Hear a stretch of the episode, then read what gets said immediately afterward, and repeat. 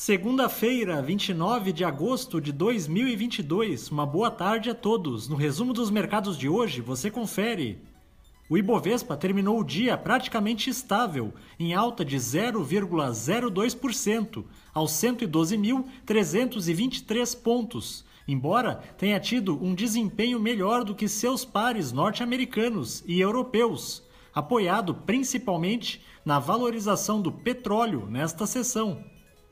Na ponta positiva, as ações preferenciais da Petrobras, em alta de 2,50%, avançaram com a informação de que a companhia está instalando uma rede de fibra ótica de mais de 1.600 quilômetros de extensão nas bacias de Campos e Santos para viabilizar a conexão 5G em algumas de suas unidades. Na ponta negativa, as ações da Apvida, em baixa de 4,84%, recuaram com a notícia de que o Senado aprovou projeto de lei que amplia a cobertura dos planos de saúde em relação a exames, medicamentos, tratamentos e hospitais. O texto segue agora para a sanção presidencial.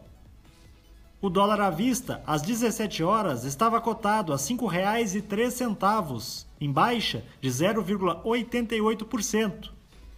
Já no exterior, as bolsas asiáticas fecharam majoritariamente em baixa, em reação ao discurso mais duro do que o esperado do presidente do Banco Central norte-americano na sexta-feira. No Japão, o índice Nikkei recuou 2,66%. Na China, o índice Xangai Composto subiu 0,14%. Os mercados na Europa encerraram em queda, mas com liquidez reduzida por conta de feriado no Reino Unido, em meio às declarações de alguns dirigentes do Banco Central Europeu de que é preciso agir com força para combater a inflação no mundo. O índice Eurostock 600 teve perda de 0,81%. As bolsas americanas terminaram em baixa diante de uma agenda local esvaziada, à medida em que os investidores se preparam para a publicação do relatório mensal de empregos dos Estados Unidos, que fornecerá dados importantes para os próximos passos da política monetária por lá. O Dow Jones caiu 0,57%, o Nasdaq teve baixa de 1,02% e o S&P 500 recuou 0,67%.